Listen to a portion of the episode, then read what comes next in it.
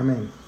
Dios le bendiga, mi querido hermano. Es un placer y un gozo saludarle en este domingo 5 de abril. Domingo 5 de abril. Me place mucho estar con ustedes en esta hora. Veo cómo se están conectando. Vamos a darles un poquito más de tiempo para que podamos conectarnos y leer juntos la palabra de Dios.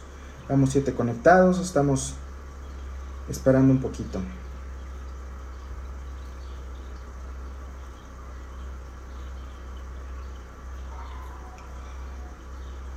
Bien, vamos a abrir la Biblia, vamos a abrir la palabra de Dios en esta, en esta tarde. Vamos al libro de los Hechos, el libro de los Hechos, capítulo número 27, versículos del 13 al versículo número 25. Hechos, capítulo número 27, versículos del 13 al versículo número 25. Nueva traducción viviente. Hechos 27, del 13 al 25. La palabra de Dios dice, Cuando un viento suave comenzó a soplar desde el sur, los marineros pensaron que podrían llevar a salvo. Entonces, levaron anclas y navegaron cerca de la costa de Creta.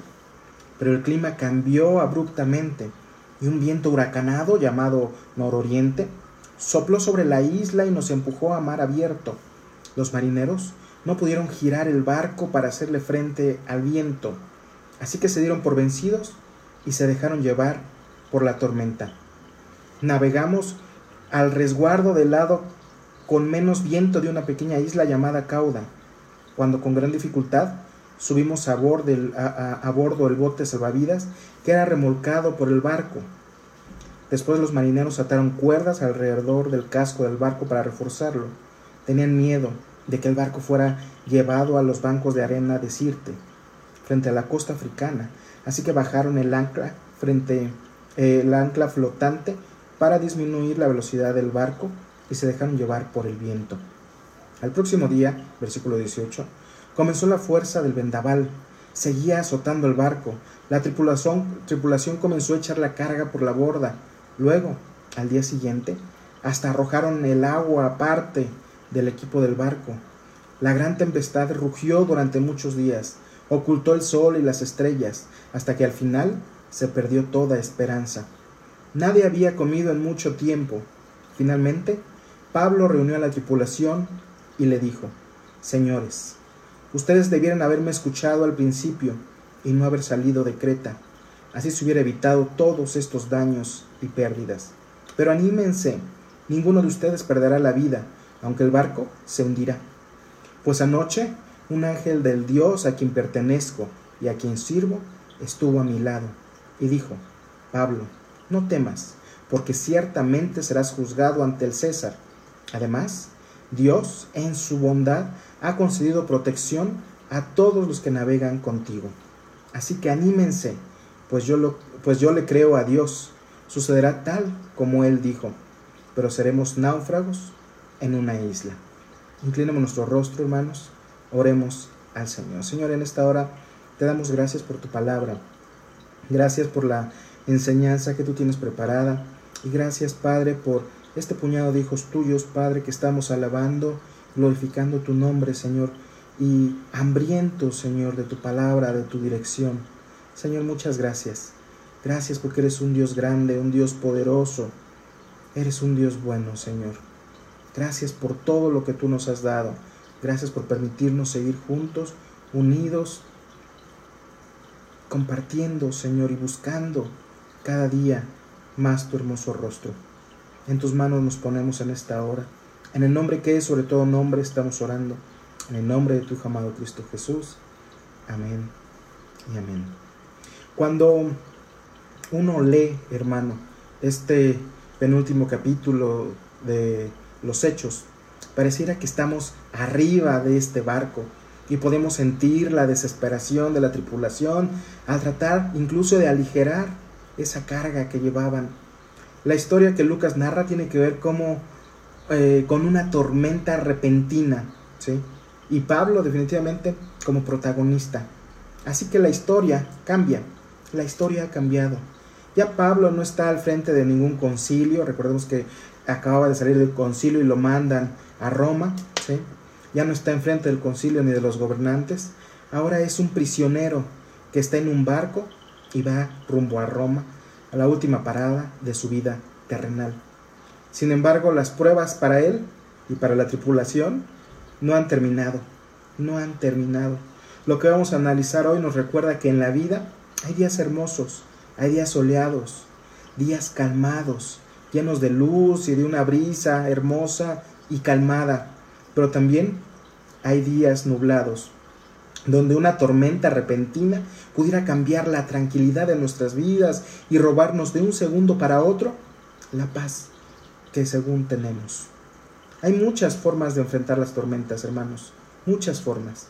La tecnología moderna nos ayuda para tomar riesgos innecesarios para enfrentar una tormenta si hemos sido avisados. Pero hay otras tormentas que no avisan y no estamos preparados cuando vienen eh, y nos afectan de una manera enorme. ¿Quién estaba preparado o qué país estaba preparado para esta pandemia? Definitivamente ninguno. Países eh, de primer mundo. No, se ve que se desplomó su economía, se desplomaron los, sus medios de, de salud, porque nadie estaba preparado para una situación así. ¿Qué debemos hacer cuando hay una tormenta repentina? Es la pregunta. ¿Qué debemos saber cuando hay una tormenta repentina? Y vamos a dar varios puntos en función a nuestro texto base. Número uno, algunas tormentas, como comentábamos, ya han sido advertidas en nuestra Biblia. Algunas tormentas ya han sido advertidas. Dice el versículo 9 y versículo número 10. Habíamos perdido bastante, bastante tiempo. El clima, el clima se ponía cada vez más peligroso para viajar por el mar, porque el otoño estaba muy avanzado. Y Pablo comentó eso con los oficiales del barco. Les dijo, señores, creo que tendremos problemas más adelante si seguimos avanzando. Naufragio, pérdida de la carga y también riesgo para nuestras vidas. Casi nadie viajaba en invierno. La, advertencia de Pablo fue exageradamente clara. Pablo no habló aquí necesariamente como un profeta de Dios, sino tal vez como un experimentado viajero del Mediterráneo, habiendo viajado alrededor de unas 3.500 millas en el océano. Recordemos que Pablo eh, eh, fue misionero y, todo se lo gastó su, dinero en este viaje misionero, en estos tres viajes misioneros, los cuales hizo. ¿sí? Entonces él conocía ya eh, el mar, conocía las estaciones en las cuales no salir, conocía ya cómo se pondrían las cosas, conocía las temporadas, conocía las condiciones pero los aconsejé, les, aconsejó que no siguieran adelante, pero sus consejos fueron ignorados. ¿Cuántas veces a nosotros nos pasa exactamente lo mismo? Ignoramos lo que Dios nos aconseja por hacer las cosas a nuestro modo. Y las consecuencias es una tremenda tormenta que zarandea tremendamente toda nuestra vida. Debemos dejar, hermanos, de hacer las cosas a nuestro modo, según nuestros pensamientos. Antes de tomar cualquier decisión, lo más importante es preguntarle a Dios y definitivamente escuchar su voz y obedecerle. Lamentablemente en ocasiones llegan tormentas a nuestra vida cuando creemos que las cosas van bien, cuando menos las esperamos. No estamos preparados para ellas y en ocasiones perdemos cosas porque si no el barco se hunde. Pero aún en esos momentos en esos momentos de desesperación, en esos momentos eh, en los cuales creemos que vamos a perecer, Dios nos está dando enseñanzas, las cuales tenemos que acaparar y tenemos que adoptar en nuestras vidas. Punto número dos, hay tormentas que nos obligan a soltarlo absolutamente todo. Hay tormentas que nos obligan a soltarlo absolutamente todo. Cuando el barco queda sin nada y a la deriva, solo quedamos al amparo del Altísimo. Esto lo supo Pablo y nos deja esta verdad. Dice el versículo 22 y 23. Pero anímense, ninguno de ustedes perderá la vida, aunque el barco se hundirá.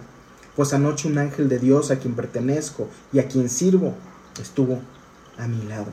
La percepción que uno tiene de este pasaje es que hay muchas personas aterrorizadas en ese barco. Muchas personas aterrorizadas.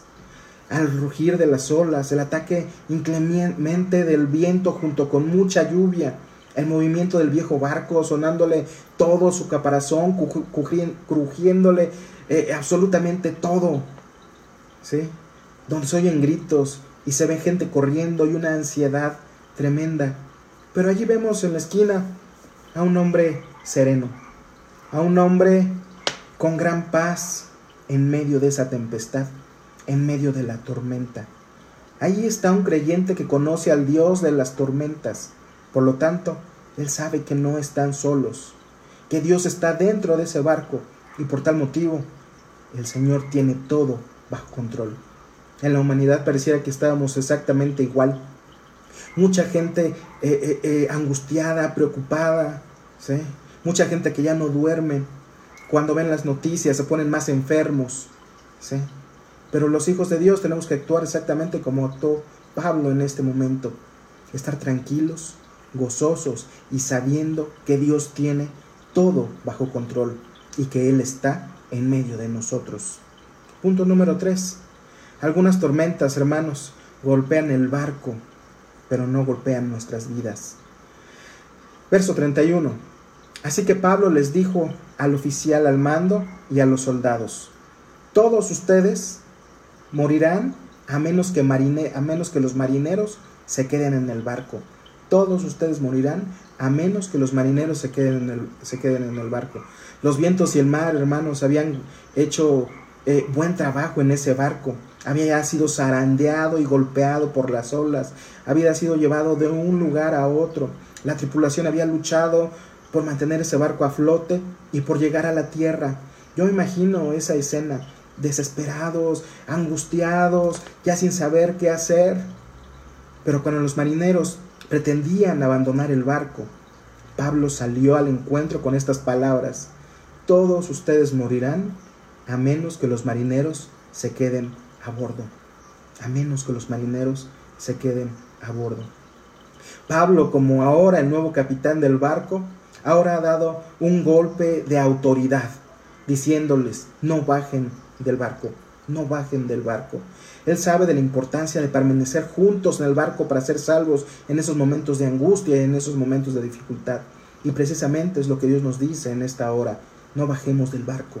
Muchos de nosotros estamos angustiados, muchos de nosotros estamos desesperados ya por este encierro, quizás estamos angustiados y preocupados por esta enfermedad tan horrible que está golpeando de un lugar a otro a nuestro mundo.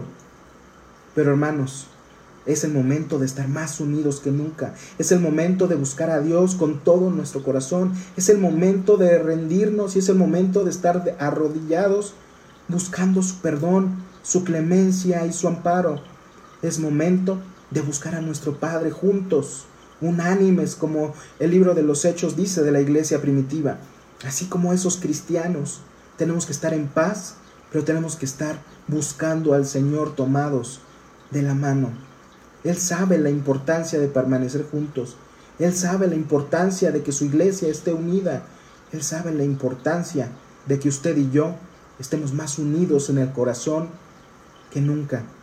Siempre que nos golpea una tormenta, la reacción humana es querer huir del momento por la desesperación.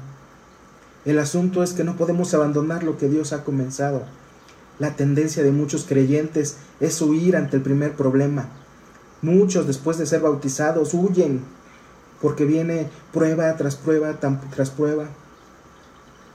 Y muchos dicen, es que esto era ser cristiano. Yo creí que todo iba a ser miel sobre hojuelas, pero la verdad es que no. La verdad es que no es que Dios nos está puliendo, Dios nos está haciendo más de acuerdo a su voluntad. Las tormentas, hermanos, no cesarán. Las tormentas no cesarán. Y por tal motivo, nosotros por ningún motivo debemos de abandonar el barco. No debemos de abandonar el barco. La tormenta continuará hasta que disminuya su furia, hasta que a Dios eh, eh, eh, tenga en su infinita misericordia decir hasta aquí. Pero Dios nos llevará a una orilla juntos a la salvación. Dios nos llevará hasta la orilla juntos hasta la salvación. Punto número 4. El Señor está a bordo cuando llega la tormenta. Esto es algo que he venido predicando continuamente en estos últimos días. El Señor llega ¿sí? y está a bordo cuando llega esa tormenta. Dice el versículo número 3, 23, perdón. Pues anoche un ángel de Dios a quien pertenezco y a quien sirvo estuvo a mi lado. ¿Cuántos de nosotros somos capaces de decir, el Dios a quien pertenezco y a quien sirvo está a mi lado? Esa es la confianza que tenía Pablo. ¿Cuál es la confianza que tiene usted? Sí, hay mucha desesperación en el mundo, pero mucha gente no conoce al Señor. Mucha gente no sabe que Dios está con nosotros. Mucha gente no sabe que Dios es el que nos va a cuidar. Mucha gente no sabe que Dios es el que, eh, el que nos cubre con sus hermosas alas. Nosotros tenemos esa confianza de que Dios está con nosotros y que está a nuestro lado. Lucas nos dice que el total de la tripulación que navega hacia ese ojo del huracán eran 276 personas. Esto lo dice el versículo número 37. 276 almas en ese barco. Pero la verdad es que nadie, sino solo Pablo, salían del sabían del tripulante 277. Nadie sabía de él, cuyo nombre, Pablo lo dice, es el ángel de Dios. ¿Y quién es este integrante? ¿Quién es este ángel de Dios? Pues nada más y nada menos que nuestro Señor Jesucristo. Hay un tripulante más en el barco, hermanos, y mucha gente no lo está viendo. Mucha gente se está dejando llevar por lo que ve solamente con sus ojos humanos, pero hay un tripulante más, y es el Rey de Reyes y Señor de Señores. Pablo les dice que la noche anterior tuvo una reunión con él y que una vez más le había dicho que ninguno de ellos iba a morir. Qué alivio, hermanos, es este tipo de noticias. En la actualidad prendemos la televisión y puras malas noticias, puras muertes alrededor del mundo, pero qué hermoso que el Señor solamente nos da buenas noticias, las buenas nuevas. De que Él está con nosotros. Cuando el Señor está presente en el barco, hermanos, podrá haber pérdidas materiales, pero jamás habrá pérdidas espirituales. La sabiduría humana les había llevado a esta condición, a estos 276 hombres en este barco. Pero ahora el ángel de Dios le dice a Pablo, no temas, no temas. Y eso es lo que nos dice el día de hoy. No temas, porque Él está con nosotros. Esta es la palabra más importante que podemos escuchar cuando nos encontramos en alguna tormenta. De acuerdo al estudio hecho, esta palabra, no temas, aparece alrededor de 365 veces en la Biblia Qué casualidad que nuestro año tiene 365 días. 365, no temas, porque Dios está contigo. Para concluir, hermanos, uno de los textos más tristes de la Biblia aparece en esta historia, versículo número 20.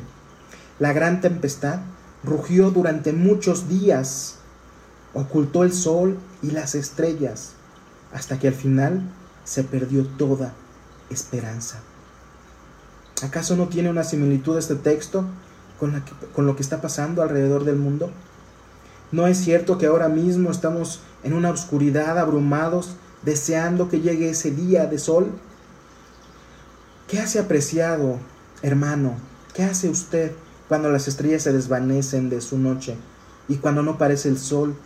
¿No aparece el sol en sus días? Pero la buena noticia de esta tormenta repentina es que pasa pronto, hermanos es que pasará pronto. Y la mejor noticia es que no estamos solos, Dios está con nosotros. Si bien es cierto que ahora estamos en medio del ojo de la tormenta, en medio del huracán que está haciendo estragos, también es cierto que con nosotros está el ángel del Señor, de quien somos y a quien servimos. Quédese eso muy grabado. El ángel de Dios, de quien somos y a quien servimos, está con nosotros en esta travesía. Así que esta tormenta pasará pronto. Así que estaremos juntos nuevamente. Así que podremos abrazarnos y amarnos nuevamente. Quizás haya pérdidas materiales, pero nunca habrá espirituales. Es hora de confiar, hermanos, en nuestro capitán. Es hora eh, eh, eh, de ponerle todas nuestras cargas, nuestras dudas y nuestras preocupaciones a sus pies. Es momento de confiar en Él. Es tiempo de estar unidos como iglesia. Es tiempo de estar unidos y, y ser completamente obedientes a la voz de nuestro Señor. Nadie puede salir del barco. absolutamente nadie. Es momento de ser valientes. Es momento de demostrar que somos hijos del Rey. Es momento de estar unidos. Es momento de orar los unos por los otros. Es momento de clamar al Señor. Es momento de buscar su rostro. Es momento de doblar las rodillas y rendirnos a los pies de Cristo. No es momento de llorar. No es momento de angustiarnos. No es momento de salir corriendo y querernos ir para otro lado. Es momento de quedarse dentro de la barca y dejar nuestra confianza en las manos de nuestro Señor. ¿Cuántos dicen amén? Vamos a orar en esta hora y vamos a prepararnos para tomar la cena del Señor. Esperemos que todos tengamos eh, eh, nuestro pan y nuestra, nuestro jugo de uva. Vamos a inclinar nuestro rostro, oremos. Señor, en esta hora te damos infinitas gracias. Gracias, Padre, porque sabemos que tú eres nuestro capitán. Gracias, Padre, porque tú nos has advertido que en nuestra vida, Señor, habría luchas, habría contiendas, habría preocupaciones, habría desiertos, habría tempestades. Pero gracias también, Señor, porque tú has prometido estar con nosotros todos los días hasta el fin del mundo. Gracias porque no estamos solos. Gracias porque te pertenecemos. Gracias porque sabemos que solamente a ti servimos. Gracias por todas las bendiciones que tú nos has dado. Te ruego, Padre, que tú nos permitas seguir juntos, unánime, Señor, compartiendo tu palabra y buscando tu rostro como hijos tuyos. Permite que después de esto, Señor, tu iglesia esté más fuerte y más viva que nunca, Señor. Permite que todos podamos llegar al arrepentimiento genuino, Señor, y que podamos estar todos tomados de tu hermosa mano, Señor. Te ruego desde el más pequeño, Señor, de nuestra iglesia, hasta el más grande, Señor, por cada uno de los líderes, Señor, por cada uno de los miembros de tu amada iglesia. Bendícela, guárdala, por favor, Señor, y en tus manos en esta hora nos depositamos. En el nombre que es sobre todo nombre estamos orando, en el nombre de tu amado, Cristo Jesús. Amén y amén. Vamos a impartir la Santa Cena, hermanos. Ruego que estemos eh, en una actitud de reverencia, que tengamos a la mano nuestros elementos y que podamos, aunque sea virtualmente, compartir nuestra Santa Cena como iglesia. Vamos a orar. Señor, en esta hora te doy gracias por mis hermanos y gracias porque en esta hora tú nos permites recordar, Señor, ese sacrificio que tú hiciste por amor a nosotros. El morir en esa cruz, Señor, y derramar hasta la última gota de tu sangre por el perdón de nuestros pecados. Te ruego, Padre, que ahora que vamos a conmemorar y a recordar, Señor, la Santa Cena, Señor, podamos ponernos a cuentas contigo.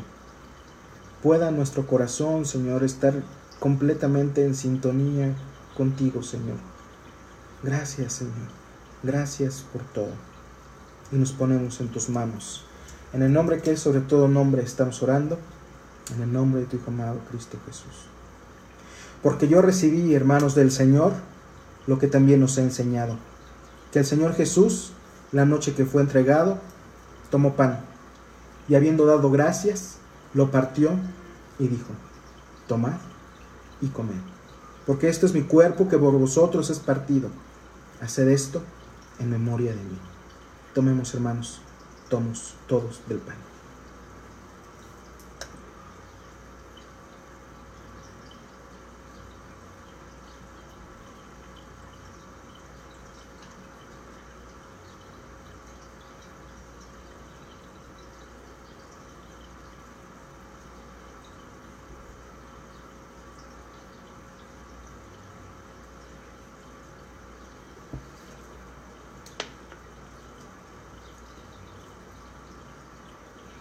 Señor, en esta hora te damos gracias. Gracias porque podemos recordar que tú entregaste tu cuerpo, Señor. Que fue molido, Señor. Por amor a nosotros. Gracias, Señor, porque tú no tenías por qué haber pagado, Señor, este precio tan grande, porque tú eres Dios. Pero por amor, un amor enorme a la humanidad, tú lo hiciste. Nos amas de tal modo que has enviado a tu Hijo a morir por amor a nosotros. Gracias Señor, gracias. Sabemos que somos tuyos, reconocemos que somos tuyos, de tu propiedad. Y en el día de hoy, Señor, venimos a recordar y a ponernos a cuentas contigo. Gracias, Señor, por todo. En tus manos nos ponemos. En el nombre que sobre todo nombre, en el nombre de tu amado Cristo Jesús. Del mismo modo, hermanos, tomó también la copa después de haber cenado, diciendo, Esta copa es el nuevo pacto en mi sangre. Haced esto todas las veces que la bebiereis en memoria de mí. Tomemos, hermanos, todos de la copa.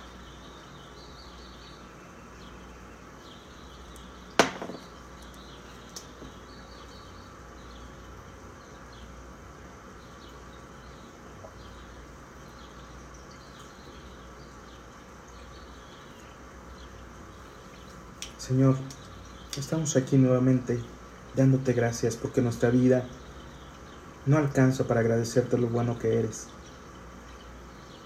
Te ruego perdón, Señor, por todos nuestros pecados. Te ruego por nuestra iglesia. Te ruego que tú tengas misericordia de nosotros, Señor. Escucha, por favor, nuestra oración. Perdona nuestras faltas. Limpia nuestros corazones. Limpia nuestras mentes, Padre y te ruego, Señor, que realmente podamos decir que somos tuyos. Tú has hecho este gran y enorme sacrificio de dar tu vida por amor a nosotros. Permítenos, Señor, realmente ser tuyos, realmente comportarnos como hijos tuyos. Gracias, Padre, porque no merecíamos tanto amor. Gracias, Señor, porque a ti te ha placido llamarnos hijos tuyos. En tus manos nos ponemos. En el nombre que es sobre todo nombre estamos orando. En el nombre de tu amado Cristo Jesús. Amén y amén. Así pues, hermanos, todas las veces que comieres de este pan y bebieres de esta copa, la muerte del Señor anunciamos hasta que Él venga. La Biblia dice que así, de este modo, celebraron así la primera cena del Señor y que antes de retirarse al aposento alto, cantaron juntos un himno. ¿Qué les parece si cantamos juntos un himno?